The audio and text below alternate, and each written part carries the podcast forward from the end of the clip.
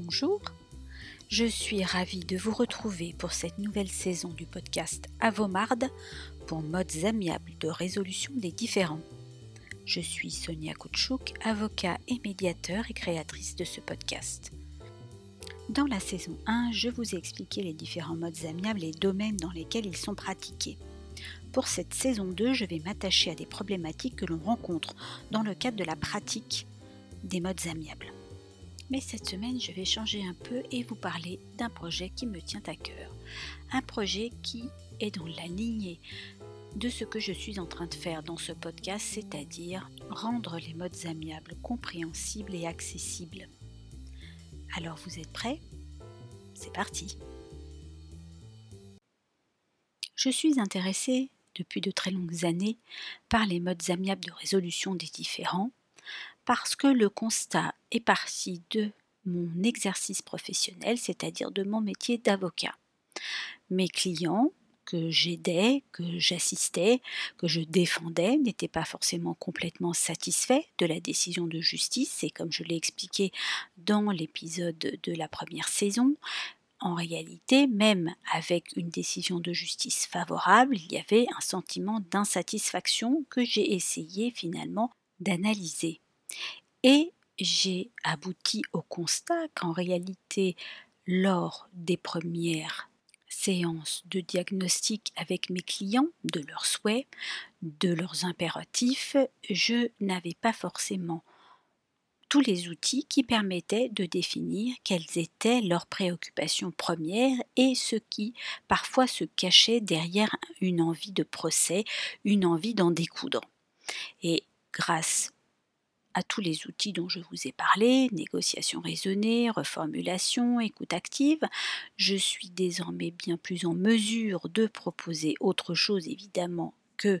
un procès et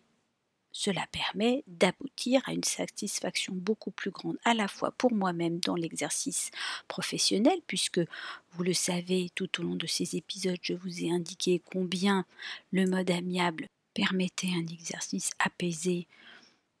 complètement indépendant des contraintes liées au temps que l'on doit respecter, notamment dans le cas d'une procédure judiciaire ou du stress que cela cause, mais également un bien-être pour le client qui se sent écouté, qui participe évidemment la solution euh, parce qu'il a posé ses impératifs, il a posé ses priorités, il a écouté celles des autres et il ne se laisse pas dicter une décision par un magistrat qui n'aura pas forcément eu ni le temps ni les moyens d'écouter ce qui s'est passé en amont et de euh, déterminer quelle est la meilleure solution sur mesure. Pour autant, alors même que j'éprouve une grande satisfaction et que je crois qu'un certain nombre de dossiers ont été particulièrement réussis grâce à la mise en œuvre des différents modes amiables que sont la médiation, le processus collaboratif ou la négociation raisonnée, le constat est de façon plus générale que en dehors des clients qui viennent voir un avocat et qui, par le biais de cet avocat, ont connaissance de ces modes alternatifs de règlement ou de résolution des différends, finalement le grand public est encore assez ignorant de ce que sont les modes amiables et de leurs bienfaits. Vous le savez, ce podcast a justement pour vocation de permettre d'expliquer en langage clair ce que sont les modes amiables, pourquoi est-ce qu'ils sont intéressants dans le cas d'une résolution d'un différend, qu'il soit familial, qu'il soit de voisinage, qu'il soit euh, avec un associé, avec un employeur, un salarié, et pour autant voyant qu'effectivement ces solutions alternatives n'étaient pas très prisées, j'ai eu l'idée d'essayer de développer une solution qui soit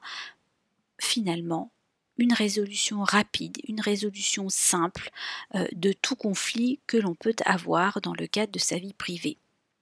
Ce projet que j'ai présenté au barreau des Hauts-de-Seine dans le cadre de ce qui s'appelle l'incubateur a été retenu parmi cinq autres dossiers. Donc nous sommes cinq à avoir été retenus sur la vingtaine de projets présentés et ce projet a pour objectif justement cette mise en relation du justiciable qui se trouve confronté à un conflit, à un litige avec un médiateur. pourquoi avec un médiateur? Parce que on sait que, à part effectivement l'exemple que je viens de donner des domaines dans lesquels la présence d'un avocat est obligatoire et où l'avocat va faire ce travail d'information des modes amiables et par exemple choisir ce qui est le plus adapté comme l'entremise d'un tiers neutre qui est le médiateur, d'autres domaines pour lesquels justement la présence d'un avocat n'est pas, pas obligatoire peuvent ne pas savoir où chercher. Et c'est ce constat qui est assez étonnant, qui est que vous, en tant que justiciable, quand vous êtes confronté à une problématique de voisinage, de conflit de voisinage, de conflit au sein d'une copropriété, de conflit avec un, un, associé, avec un salarié, avec votre employeur, vous êtes souvent complètement perdu et vous ne savez pas où commencer à chercher. Alors évidemment, il y a ceux qui sont plus digitaux, qui vont donc regarder sur Google ou éventuellement résoudre son litige. Il y a quelques plateformes qui proposent des solutions. Euh, Internet est complètement digitalisé, mais pour autant, le retour que nous avons des différentes interviews de nos clients euh, est que en réalité, la problématique de la digitalisation, c'est qu'il n'y a personne derrière, on ne sait pas qui est derrière la plateforme, on ne sait pas à qui on s'adresse et donc il y a un souhait à la fois de savoir quelles sont les compétences qu'ont ces hommes et ces femmes qui dans ces plateformes se disent médiateurs, c'est également savoir comment va fonctionner le processus puisqu'il y a une ignorance quand même assez flagrante de ce que c'est que la médiation. Notre but est donc à la fois une clarification de la mission du médiateur, des conditions dans lesquelles la médiation peut se mettre en œuvre, des qualités évidemment des médiateurs, dont on a compris par le biais de nos interviews que ce qui était essentiel, c'est effectivement la compétence, tout comme on a confiance en son avocat que l'on sait compétent, on veut pouvoir avoir confiance en ce médiateur que l'on va euh, choisir sur éventuellement une plateforme ou une application, mais on veut être certain effectivement de sa compétence. Alors, ce qui peut être amusant, c'est que en général, ce que l'on sait de la médiation et du médiateur, c'est qu'il n'a pas forcément l'obligation d'être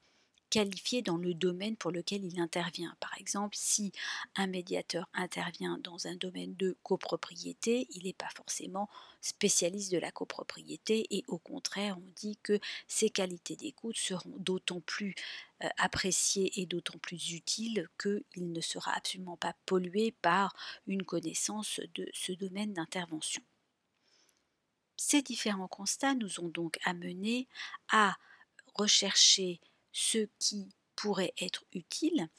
à vous en tant que justiciable, c'est-à-dire d'abord quelle est votre première démarche lorsque vous cherchez à résoudre un conflit, qu'il soit donc un conflit familial, une séparation, des problématiques liées à l'organisation des enfants, au paiement d'une pension alimentaire, ce peut être aussi un conflit dans le cadre d'une succession, dans le cadre d'une indivision entre concubins. Il y a également évidemment les conflits entre associés, il y a les conflits entre employeurs et euh, salariés. Vous nous dites donc la plupart du temps dans ces démarches que vous faites appel soit au bouche à oreille, parce que vous savez que telle personne que vous connaissez, que ce soit une relation de travail ou une relation familiale ou du cercle proche des amis, vous auront dit moi j'ai réussi à résoudre mon problème de telle et telle manière, mais globalement, d'une part, vous n'avez pas spontanément le besoin de rechercher une solution amiable ou vous ne savez pas où chercher comment résoudre amiablement votre litige, c'est-à-dire où vous pouvez piocher les renseignements. On sait que par exemple, pour les avocats, il y a des permanences, notamment organisées par les mairies, mais pour ce qui concerne les modes amiables, vous nous dites que globalement, vous ne savez pas où chercher et que ce n'est que parce que éventuellement vous avez consulté un avocat qu'on vous a parlé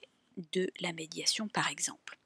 Le but donc de nos recherches pour simplifier l'accès au droit, pour simplifier l'accès à une solution rapide et économique et dans le cadre d'un mode amiable est justement cette mise en relation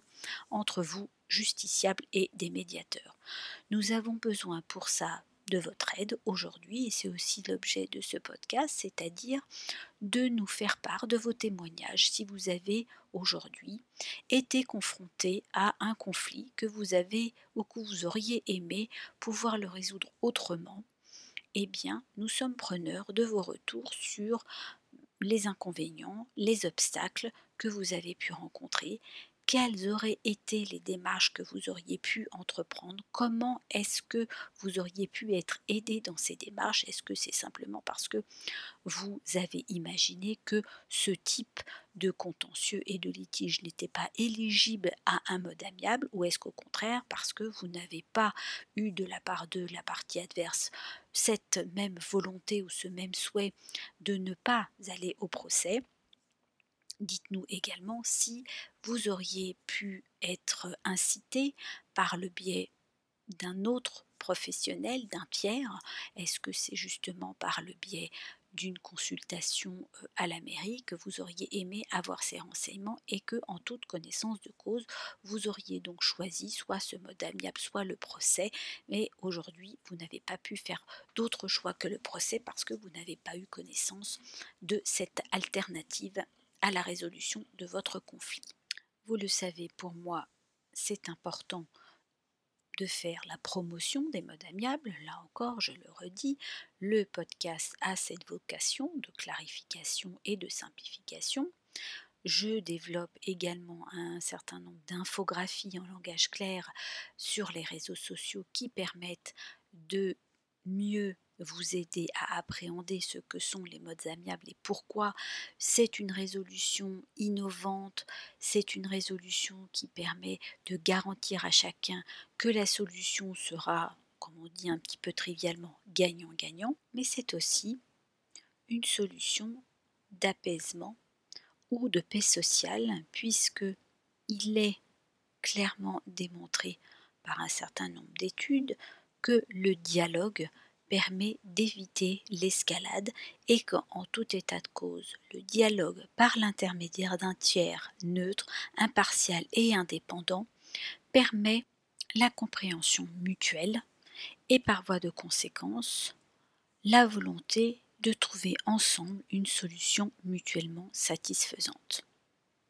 Il ne vous sera certainement pas échappé que récemment, le nouveau garde des Sceaux, Éric Dupont-Moretti, a mis en avant dans sa nouvelle loi de programmation de la justice le développement des modes amiables. Il me semble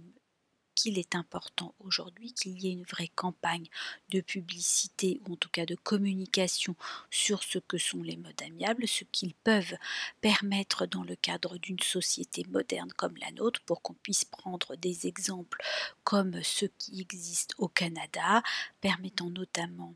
à ce que des médiations puissent être enclenchées immédiatement et dès avant tout procès, des médiations qui auront notamment dans un cadre familial pour but de renouer un dialogue entre les parents afin d'éviter justement qu'il y ait une escalade et des conflits dont les enfants sont les premiers victimes, mais aussi et de façon plus générale qu'il y ait le développement de ces modes amiables et de la médiation dont vous savez déjà certainement que dans certaines matières, ils sont déjà des préalables obligatoires et je pense notamment à tout ce qui est conflit de moins de 5000 euros ou certains conflits d'une nature particulière comme la distance des plantations, certaines servitudes ou le bornage. En tout état de cause, une société moderne comme la nôtre doit pouvoir mettre en avant ces modes amiables. Voilà, ce podcast est désormais terminé. Je vous remercie de l'avoir écouté. N'hésitez pas à nous faire part de vos témoignages en message privé. Nous pouvons vous recontacter. Je tiens également à remercier ma coéquipière Mathilde Rouanet avec laquelle je travaille d'arrache-pied sur ce projet. Vous pouvez nous suivre sur LinkedIn et Instagram et sur la page Facebook Oser la médiation qui est le nom provisoire de notre projet. Merci, à bientôt, au revoir.